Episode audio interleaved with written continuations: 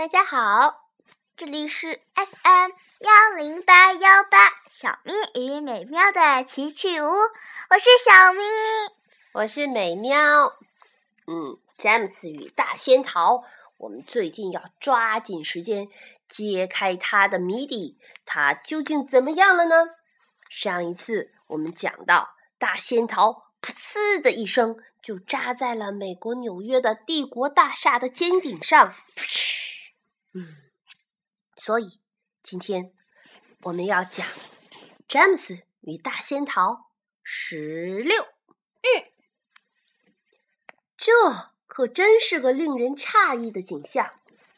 两三分钟以后，人们一旦醒悟过来。认为这不可能是颗炸弹的时候，便拥出了掩体和地铁，张着大嘴望着这个奇异的东西。大厦周围半英里的大街上，男男女女挤了个水泄不通。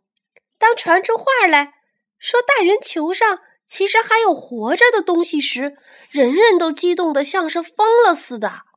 是飞碟，他们是从外层空间来的，他们是火星人。他们也可能是从月球上来的。一个拿着望远镜的男人说：“告诉你们吧，他们是非常奇怪的人呢。”警车和消防车从全市四面八方呼啸而来，停在了帝国大厦外面。二百名消防队员和六百名警察蜂拥进入帝国大厦，坐着电梯就到了最高的地方。接着，四散在楼顶上面观察起来。那地方，也就是游人观光的地方，就在尖塔顶部。是底部。对呀，所有的警察都准备好了枪，手指头扣在扳机上面。消防队员也紧紧抓着斧头。不过，他们所站的地方恰巧是大桃的正下方。实际上，从那里是看不到顶上的游客的。喂喂，上面听好了！出来叫我们瞧瞧！警长吆喝着。突然，蜈蚣那棕色的大脑袋从桃边上探了出来，一双眼睛又大又圆，仿佛两块大理石似的。他朝下望着警察和消防队员，接着那张狰狞丑陋的面孔上大嘴咧开，笑了起来，哈哈哈哈哈！几乎就在同时，警察和消防队员大喊道。当心，是条龙！不是龙，是黄皮妖，是海蛇，是转山精，是妖怪。嗯，三个警察和五个消防队员混死过去，被抬出了现场。警长喊道：“是大鼻子鬼怪吗？”嗯。消防队长也接着说：“是个四不像妖精。”蜈蚣不断的笑着。对自己引起的这场混乱，仿佛十分高兴似的。喏，注意！警长把手放在嘴边，当着喇叭喊道：“你们给我，你们听我说，我要你们准确告诉我，你们是从哪里来的？”蜈蚣朝下叫着：“我们从好几千英里以外的地方来的。”这时，他咧嘴笑得更厉害了，连棕色牙齿也露了出来。那好啊，我说过你们是从火星上来的嘛。叫我看，你说的没有错。消防队员喊道。就在这个节骨眼上，绿色老蚱蜢那硕大的绿脑袋也从桃边探了出来，就在蜈蚣脑袋旁边。看见他的当，又有六个身强力壮的大汉晕了过去。消防队长尖叫起来。那是个猪精，我就知道是个猪精，要不就是个鸡身蛇尾的大妖怪。靠后站，伙计们，他随时都可能对准我们的脑袋跳下来。哇，真是一个英勇的警长啊！可是绿色老蚱蜢冲着蜈蚣说道：“呃，他们到底在说什么呢？我怎么知道呢？不过他们好像是为了什么事儿忧虑的厉害呀。”接着，蜘蛛小姐。那个黑不溜秋、杀气腾腾的大脑袋也在蚱蜢一旁露了出来。在生人看来，这也许是最最叫人害怕的东西了。大家要知道，在大仙桃里的所有生物都变得很大很大，当然，应该是除了詹姆斯吧。詹姆斯还是个小男孩的样子。可是你想，要是有一个像小男孩，甚至比甚至是比小男孩还要大的蜘蛛、蜈蚣、蚱蜢，突然间从一个巨大的仙桃里伸出脑袋来，那还真是很可怕呀！他们都不知道那是仙桃喂，他们都不知道那是长大了的虫子们，嗯，所以他们会喊龙啊、妖精啊、猪精啊之类之类的。消防队员喊叫起来了。消防队长看到蜘蛛，一定也吓坏了。你瞧他喊的那个声儿！哎呀，我的老天，我们完蛋了！是个大蝎子精，比蝎子精还厉害，是个吃人肉的妖魔。哦，瞧瞧他那凶神恶煞似的脸，可真叫人毛骨悚然啊！看来警长也有些害怕了。消防队长继续问。他就是那个把成人当早饭吃的妖怪吗？消防队长的脸呐，白的像一张纸一样。恐怕是这样的。蜘蛛小姐却朗声说道：“哦，劳驾，怎么没有人帮来帮我们从这儿下去呢？我头都晕啦！”呃，这大概玩的是个花招吧？消防队长说。我不说话，谁也别动。警长也嘟嘟囔囔的说：“他们也许有太空枪嘞。”可我们还是得采取什么行动？消防队长一本正经地宣布道：“下边街道上大约有五百万人在看着我们呢。”警长却说：“那么你干嘛不把梯子竖起来？我站在底下扶着，你上去看看出了什么事儿。”哼。我还应该谢谢你，是不是？不一会儿，在桃边往下瞧的，起码就有七张怪模怪样的脸了：蜈蚣的、绿色老蚱蜢的、蜘蛛小姐的、蚯蚓的、瓢虫的、蝉儿的，还有萤火虫的。而在房顶上的警察和消防队员却开始惊慌失措起来。然而，顷刻之间，惊慌消失了。周围响起了一片诧异的惊叹声，因为这会儿他们看到有个小男孩在上面，就站在那些怪物旁边。风儿吹动着他的头发，他笑容满面，挥舞着双手，高声地说道：“喂，大家好！”有一会儿，底下的人们只是站在那里，目瞪口呆，简直不相信自己的耳朵。消防队长说。我的老天呐！他的脸涨得通红，真是个男孩子，对不对？快别怕我们啦！我们到这儿来感到非常高兴。警长也立刻喊道：“你旁边那些东西是怎么回事？他们有谁会伤人吗？”詹姆斯立刻回答：“他们当然不伤人啦！他们是全世界最可爱的生物。”请允许我一一向你们介绍介绍，那时你们就会相信我的话了。朋友，朋友，这是蜈蚣，温柔体贴，虽说臃肿。西班牙女王电话招他，看海、唱歌，吱吱缝缝，以免孤独。哦，大家好啊！哦，真奇怪，他们都早就不在皇宫了吧？蚯蚓在旁，功劳辉煌。挖掘土地，旧土变松。你晓得，他愿铺设地铁，把下水道来疏通。红脸自豪的蚯蚓露出了笑容。蜘蛛小姐在一旁拍手叫好：“啊，这些话多么动听！这是蚱蜢，女士先生，他的能耐千种万种，只要求他，就会弹奏，弹得完美。”弹得好听，玩具店里数他受宠，戳戳脚跟，跳个不停。警长听罢说道：“那那他不算凶猛。呃，大家好，我是老蚱蜢。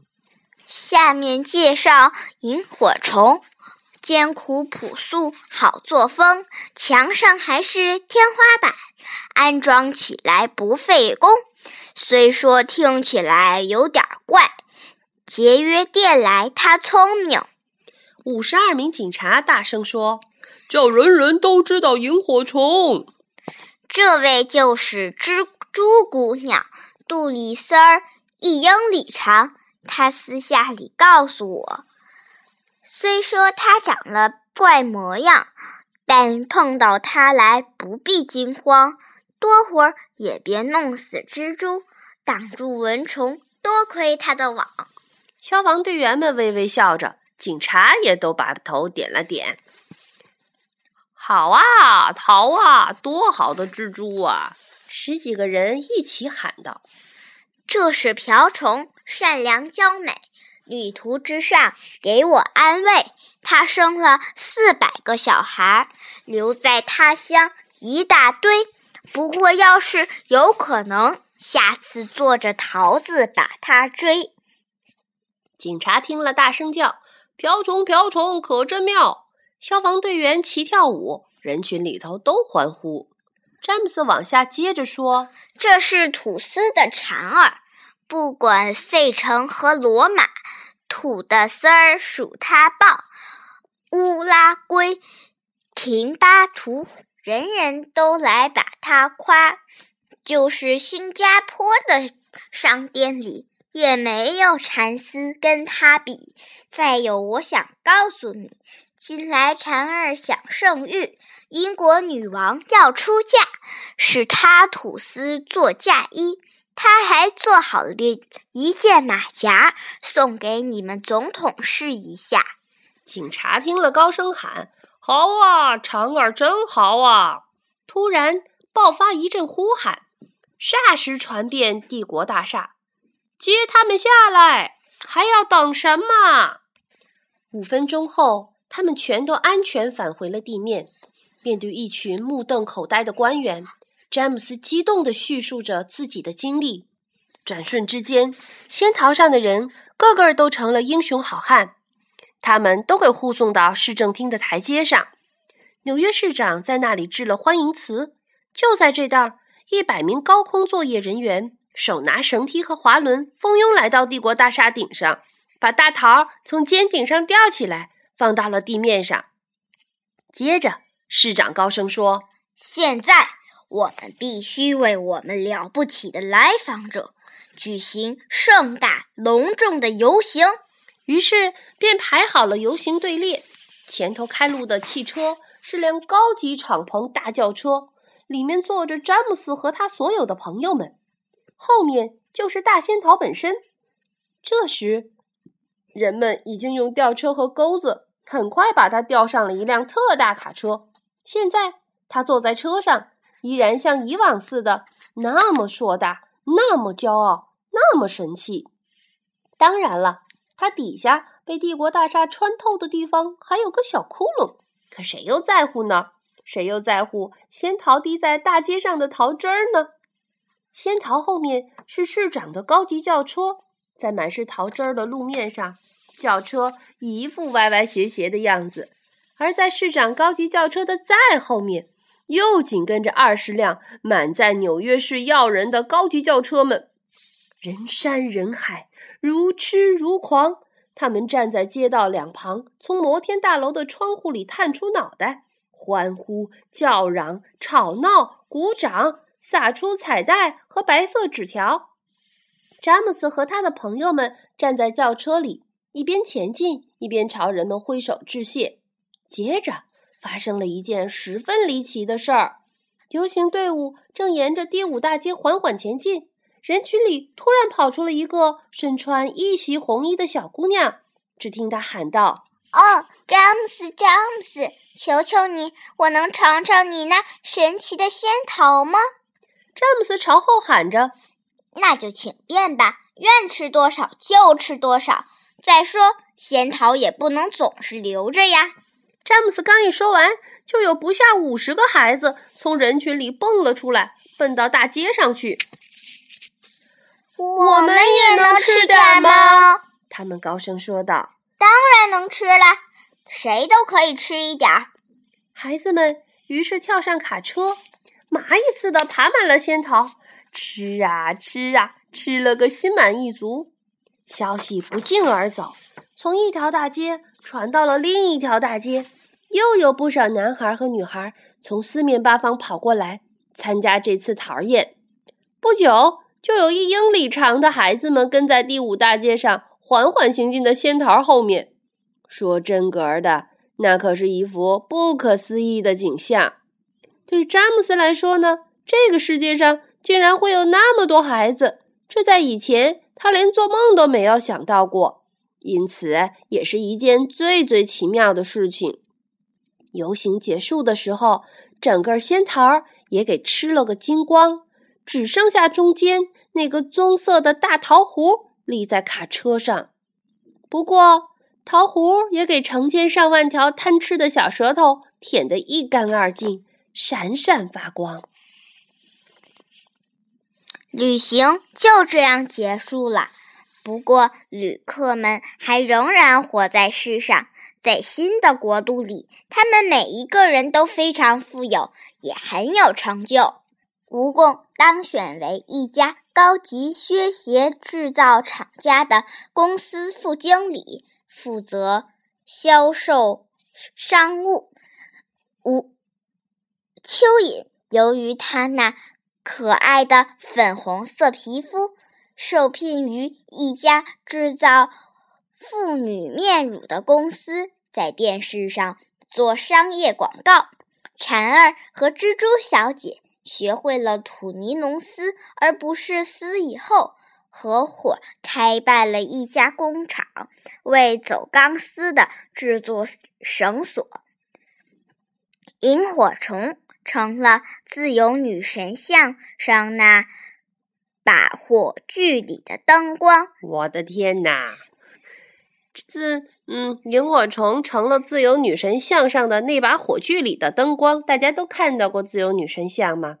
她是一个高高的一个自由女神的样子，但是她的手里拿着一把火炬。嗯，上面呢，灯光呢？现在是萤火虫发的光喽。这样，他怎么呢？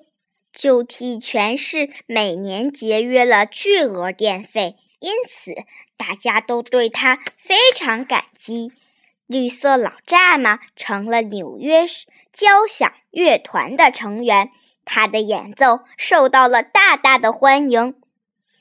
瓢虫一辈子提心吊胆，害怕家里失火，害怕丢了孩子。如今，他跟消防队长结了婚，从此生活的幸福美满。这不是原来害怕的、害怕他们的消防队长吗？是啊，原来他们俩结婚了。至于那个巨大的桃核呢，它已经安放在中央公园的一个显眼的地方，成了一块声名远扬的纪念碑。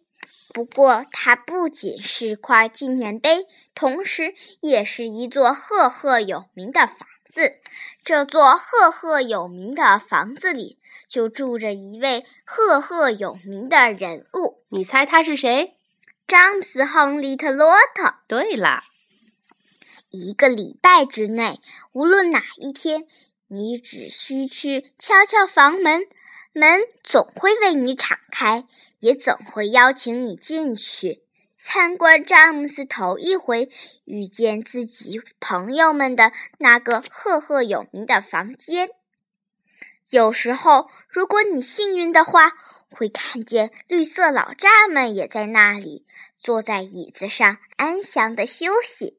也许你会遇到瓢虫，它是顺便来喝杯茶、聊聊天的。夜一。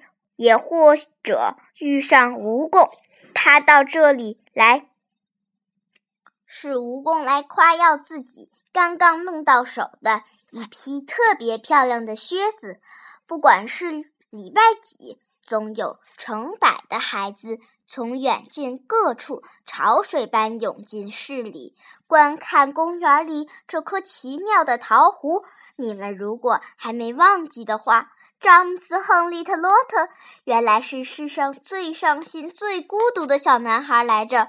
可现如今，他有了全世界的伙伴和朋友。由于不少小朋友总是求他，叫他一而再、再而三地讲述他在仙桃上的历险故事，詹姆斯便想，还不如索性找一天把它写成一本书呢。于是他便写下来了，而这就是我们刚刚给你们念完的故事哦。是的，如果你听到了这里，那么你听到了詹姆斯与大仙桃的大结局。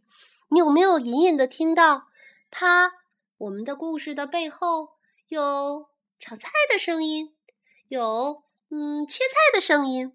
嗯，是詹姆斯·亨利·特罗特和他的伙伴们要请我们吃饭了。啊，多么香的味道啊！詹姆斯与大仙桃的故事就讲到这里啦。今天没有听到预知后事如何，且听下回分解。是的，那么我们的下一个故事就请你以后再听喽。Goodbye，再见。嗯